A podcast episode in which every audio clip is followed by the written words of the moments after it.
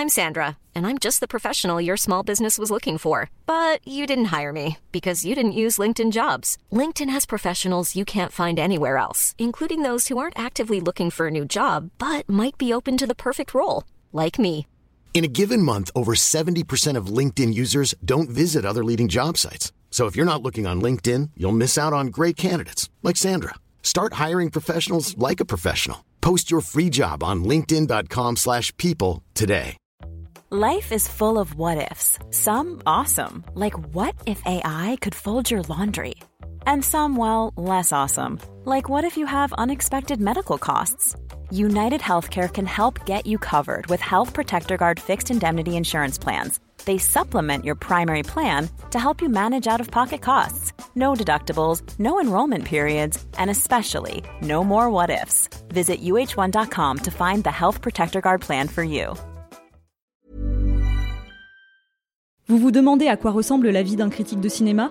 Découvrez l'horrible vérité dans chaque épisode de la Réu d'écran large, avec les discussions, les débats et les engueulades de l'équipe.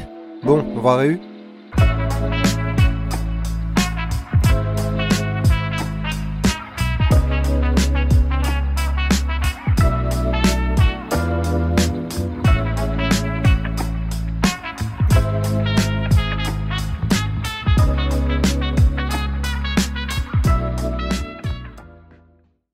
Bonjour à toutes et à tous, c'est Judith qui vous parle et aujourd'hui je l'ouvre pour vous raconter l'histoire du plus gros plaisir coupable de mon enfance et peut-être de la vôtre, Sauver Willy. Pour un peu que vous ayez été enfant dans les années 90, il y a de fortes chances pour que vous ayez poncé la cassette de Sauver Willy jusqu'à rendre vos parents complètement barges et qu'ils restent traumatisés par la sublime bande originale de Basile Poulet-Doris encore aujourd'hui. Personnellement, c'était mon cas.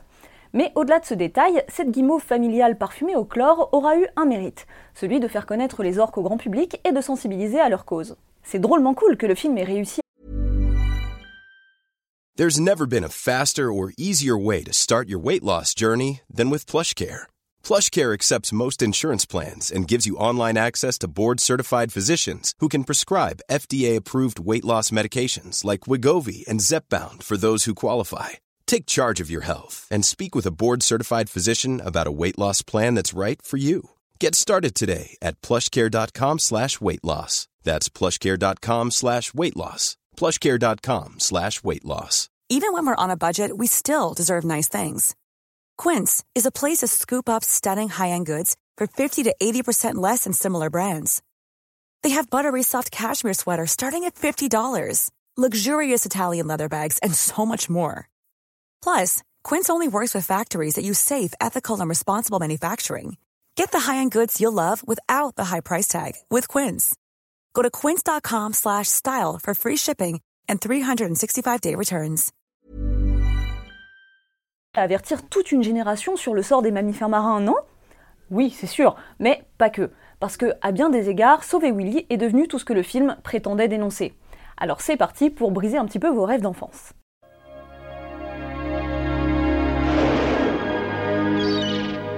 Imaginez que le monde dans lequel vous vivez, l'espace dans lequel vous respirez, la liberté dont vous jouissez,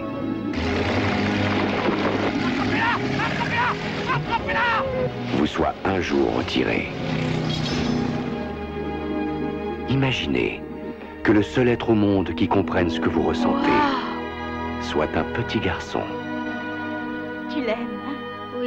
Warner Bros. présente Il faut sauver Willy Il a une famille, je l'ai entendu une amitié exceptionnelle. Je dois veiller sur Willy et faire ce qu'il y a de mieux pour lui. Tu comprends? Si on la remet pas à l'eau, elle va mourir. Personne ne vole une baleine. Il faut qu'il se dépêche Elle va pas bien Ne la laissez pas s'échapper Vas-y, Willy Vas-y La plus extraordinaire aventure de l'année. Sauver Willy. Sauver Willy, réalisé par Simon Windsor et sorti au cinéma en 1993, c'est un film dans lequel Jesse, un jeune délinquant orphelin, va retrouver le droit chemin en se liant d'amitié avec une orque prisonnière d'un parc aquatique. Cet orque, c'est le fameux Willy, une bestiole capricieuse qui ne va accepter de faire des spectacles que si c'est Jesse qui le dresse. Après moult rigolades et distribution de poissons crevés, le gamin finit quand même par comprendre que passer sa vie dans une baignoire, c'est pas génial pour une baleine. Alors quand il capte que le proprio du parc tente de se débarrasser de Willy, il va préparer son évasion afin de lui rendre sa liberté. Lorsque retrouve sa famille, Jesse n'est plus orphelin car il a été adopté par un gentil couple qui parvient à le supporter et tout le monde est content. Sauf Michael Madsen dont la gêne d'apparaître dans ce film transpire à travers l'écran. Il y aurait beaucoup à dire sur les défauts d'un film pour enfants globalement naïf, voire niais, dans lequel la nature est un monde de bisounours, où le personnage natif américain sert de caution mystique totalement inutile, et où cet orque mélomane décide de laisser un gosse lui monter sur le dos parce qu'il joue de l'harmonica plutôt mal. Qu'est-ce que ça aurait été si le gosse en question avait été Bob Dylan? Bref, c'est pas le plus intéressant pour comprendre les rouages d'une machine aux nombreuses implications. Alors penchons-nous déjà sur ce que le film raconte vraiment. Sauver Willy fonctionne sur un modèle popularisé par E.T. dix ans auparavant. Un enfant souffre de l'absence d'un parent, et grâce à la rencontre d'un être mystérieux et totalement étranger à lui, il va nouer un lien intime pour combler cette absence. En organisant le retour de l'être en question parmi les siens et en lui disant adieu, l'enfant va réussir à faire le deuil du parent absent. À peu de choses près, c'est aussi ce qu'on retrouve dans Mrs. Doubtfire la même année que Sauver Willy, ou dans Le Casper avec Christina Ricci, sorti deux ans après, en 1995. Pour comprendre la filiation, il suffit de regarder la séquence d'apparition de Willy. Jesse s'avance prudemment dans un sous-sol mal éclairé, dans lequel il entend un petit claquement répété que ne réuniraient pas les infectés de The Last of Us. En progressant dans la pénombre, il finit par se retrouver nez à nez avec une vitre derrière laquelle l'énorme tête de Willy le guette de toutes ses dents, éclairée comme par hasard grâce à des éclairs menaçants sortis de nulle part. Jessie est terrifiée et veut partir en courant, avant de se raviser et de se dire que la bestiole, elle est quand même un peu canon. Eh bien, la rencontre entre Elliot et E.T. se passe sensiblement de la même manière, dans une cave plongée dans la pénombre, et la peur d'Elliot qui se change progressivement en curiosité. Sauf que E.T., lui, euh, il est pas très canon. C'est la même chose pour la fin du film. Là où Elliot et ses amis affrontent les forces de l'ordre à dos de vélo pour emmener un E.T. mourant jusqu'à son vaisseau, Jessie et sa clique trimballent Willy sur un camion alors qu'il est très malade, jusqu'à ce que le gamin lui fasse ses adieux au bord de l'océan. Une même motivation, faire retrouver les siens à l'ami étranger, et une même urgence. L'ami en question est sur le point de casser sa pipe et il ne faut pas traîner. Même conclusion, il pleure mais tout est bien qui finit bien. Même si Sauver Willy n'est évidemment pas aussi bon que le film de Spielberg, le parallèle avec Kitty est intéressant pour étudier la réception du film sous plusieurs angles. Donc déjà, il y a celle du succès en salle, bien sûr. Le film est écrit par Keith Walker, dont c'est le seul scénario de long métrage. Ce qui est moyennement étonnant, vu que même pour cette seule idée, il a pompé tout le modèle sur un autre film. Mais il faut croire qu'il a eu du flair, puisque le film qui a coûté 20 millions de dollars en a rapporté 154 millions, ce qui n'est vraiment pas dégueu.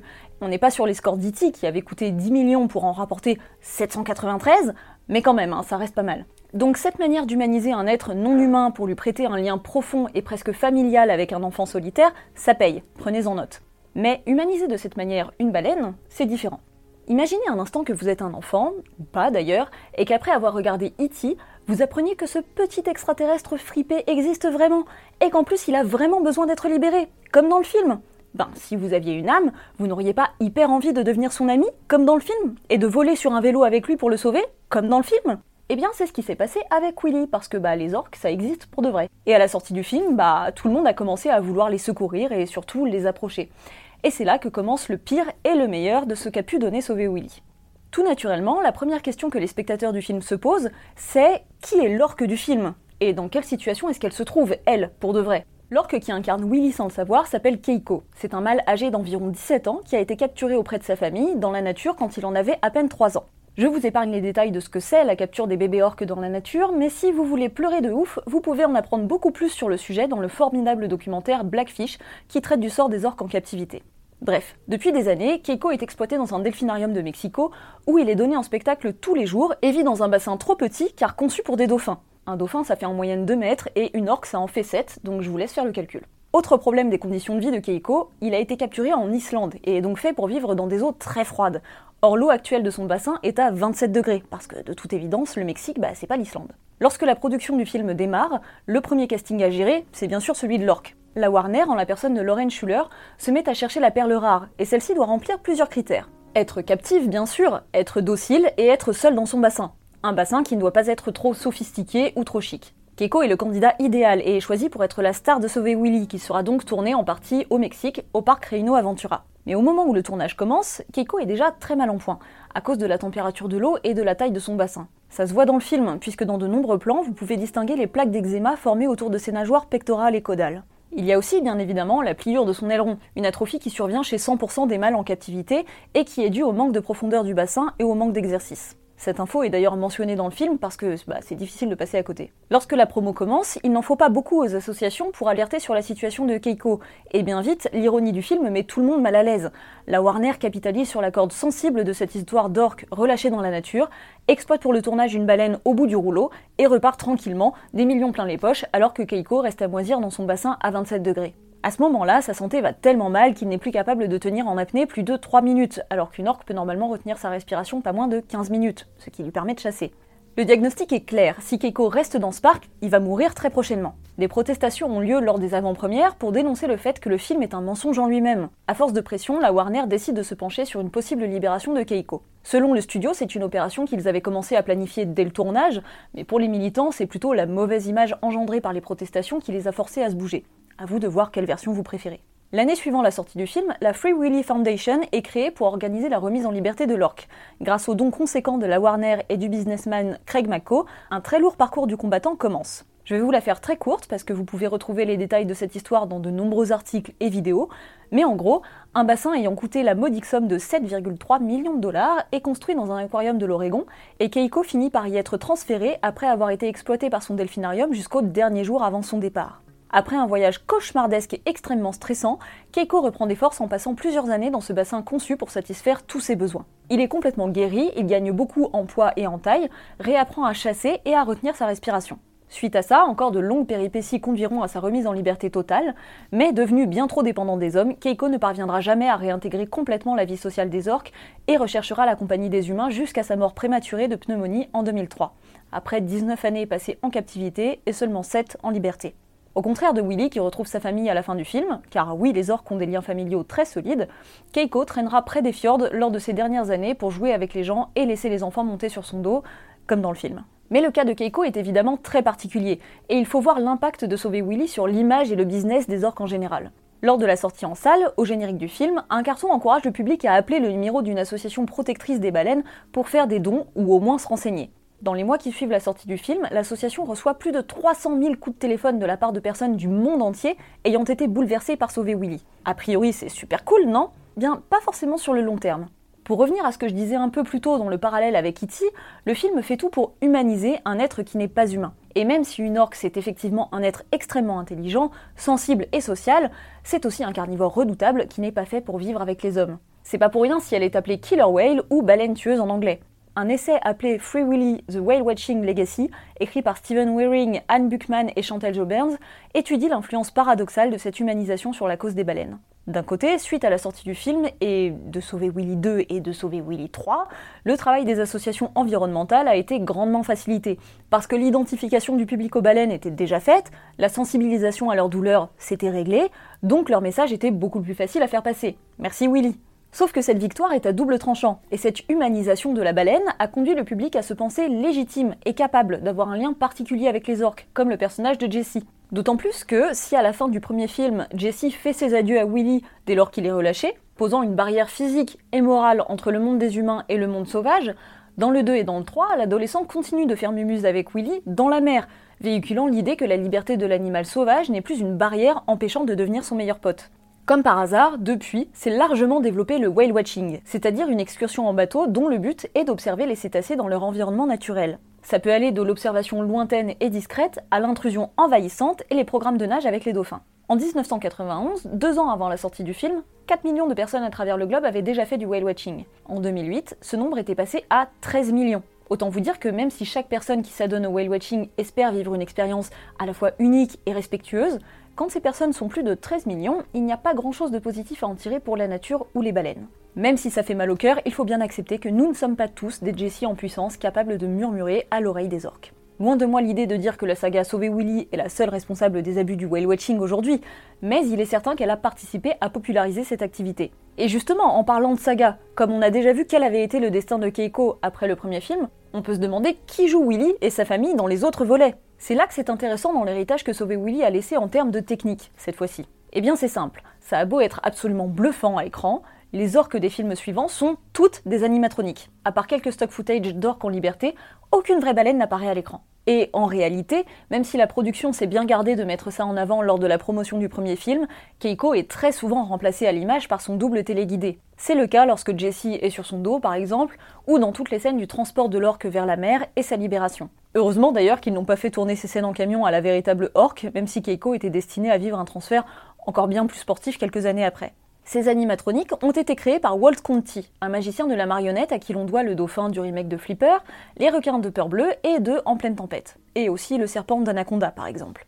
Au moment où Conti est appelé sur Sauver Willy, la référence absolue en termes de maquette de grosses bébêtes marines, ça reste le requin des dents de la mer. Encore une comparaison avec un film de Spielberg, qui puis-je mais dans les dents de la mer, il n'y a que des morceaux de requins qui sont fabriqués et animés séparément. Alors que pour doubler Keiko, il va falloir fabriquer une orque entière et qui puisse nager. Conti avait précédemment réalisé deux baleines à bosse miniature pour Star Trek 4. Et si ces animatroniques étaient déjà d'un réalisme étonnant, ben ils étaient tout petits. Sauver Willy, c'est donc l'occasion pour Conti de faire mieux que les dents de la mer et mieux que lui-même en créant le premier animatronique indépendant de baleines taille réelle. Ces baleines miniatures de Star Trek mesuraient un peu plus d'un mètre et la peau qui camouflait leur squelette mécanique pesait un peu plus de 15 kg. Pour Willy, il va falloir créer une baleine de 7 mètres dont l'enveloppe pèsera presque 2 tonnes sans compter son squelette. Pas besoin de vous faire un dessin pour vous expliquer qu'animer dans l'eau une fausse baleine de 3 tonnes, c'est un défi qu'on ne relève pas tous les jours et que Walt Conti n'était pas certain d'y arriver. Des mesures sont prises sur Keiko qui est suffisamment docile pour se laisser mesurer dans tous les sens et la tête est modelée à partir d'un véritable crâne d'orque. Au bout de 6 mois de travail intense, c'est un Keiko plus vrai que nature qui est envoyé au Mexique pour seconder son modèle sur le tournage. Admirez le travail des peintres qui ont reproduit avec exactitude chaque particularité de l'orque, même les plaques d'eczéma autour de ses nageoires dont je vous parlais un petit peu plus tôt. Pour sauver Willy 2 et 3, Walt Conti et son équipe ont dû créer aussi les animatroniques des autres membres de la famille de Willy. Et pour chacun d'entre eux, l'artiste a conçu des palettes de mouvements différents pour correspondre à la personnalité de chaque orque. Aux manettes de ses créations, Conti fournissait un véritable travail d'acteur et tenait à lui-même téléguider Willy dans chacune de ses scènes pour assurer la continuité des mouvements de l'orque. En somme, le développement des animatroniques sur la saga aura représenté un travail énorme, mais surtout un grand pas en avant pour cette technologie, et la preuve qu'il est possible de se passer de l'exploitation de véritables orques pour les besoins d'un film. Et le plus intéressant, c'est que aujourd'hui, la question se pose de remplacer les orques et les dauphins dans les delphinariums par des animatroniques. Une évolution plus qu'urgente, et pour que vous compreniez ce qu'est réellement le calvaire des orques en captivité et les dangers encourus par leurs dresseurs, je vous renvoie encore une fois vers le documentaire Blackfish. Cette évolution dans le sens des animatroniques, elle sera peut-être salutaire, et sauver Willy n'y sera sans doute pas étranger, autant par la sensibilisation qu'il a occasionnée à travers cette fameuse humanisation de la baleine à la façon d'E.T., que par le progrès technique qu'il a permis et qui dépasse les limites du cinéma. Même si le film reste une niaiserie hypocrite qui aura brassé des millions sur le dos d'une orque aujourd'hui devenue martyr de sa cause. Sauver Willy, ce n'est ni complètement le fruit mensonger de la logique commerciale d'un gros méchant studio, ni vraiment une œuvre engagée qui comptait sincèrement changer les choses. En définitive, il est un petit peu des deux, en ayant transformé certains de ses petits fans en futurs militants de la cause qui se battent aujourd'hui contre l'exploitation animale qui était à l'origine même du film.